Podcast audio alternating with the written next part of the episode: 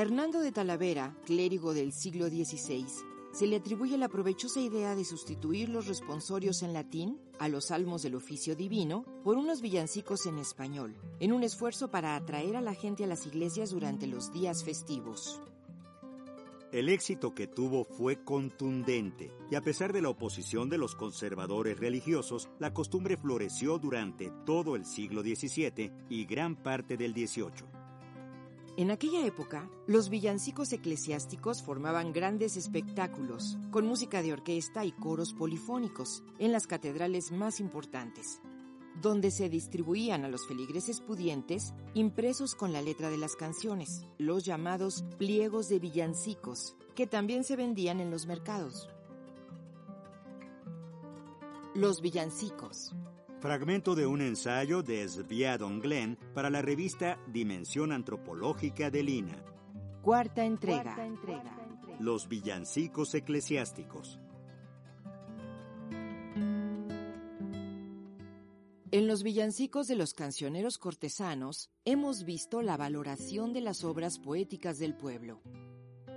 Medio siglo más tarde, los villancicos eclesiásticos, que preservan algunos de los antiguos cantares, nos enseñan además otra visión del pueblo, más burlesca, que procede directamente del teatro breve del siglo XVI.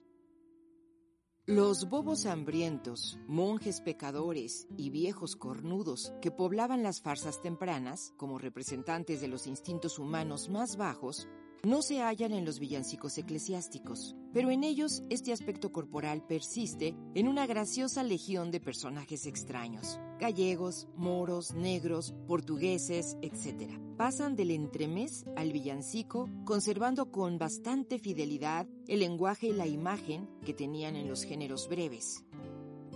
La práctica de cantar estos villancicos satíricos en época de Navidad y Corpus viene de la tradición pagana, en cuyas celebraciones carnavalescas de invierno y de primavera, la licencia y la risa del pueblo invertían el orden establecido. En muchos de los villancicos eclesiásticos se guarda la estructura de los villancicos glosados, estribillo, coplas, repetición del estribillo, aunque en el barroco se presentan dos innovaciones formales importantes. El uso de una forma alternativa, con introducción, estribillo, coplas, y un considerable aumento en el número de versos del estribillo. En las coplas, las formas más comunes son los pareados, las seguidillas, los ejeles y los romances.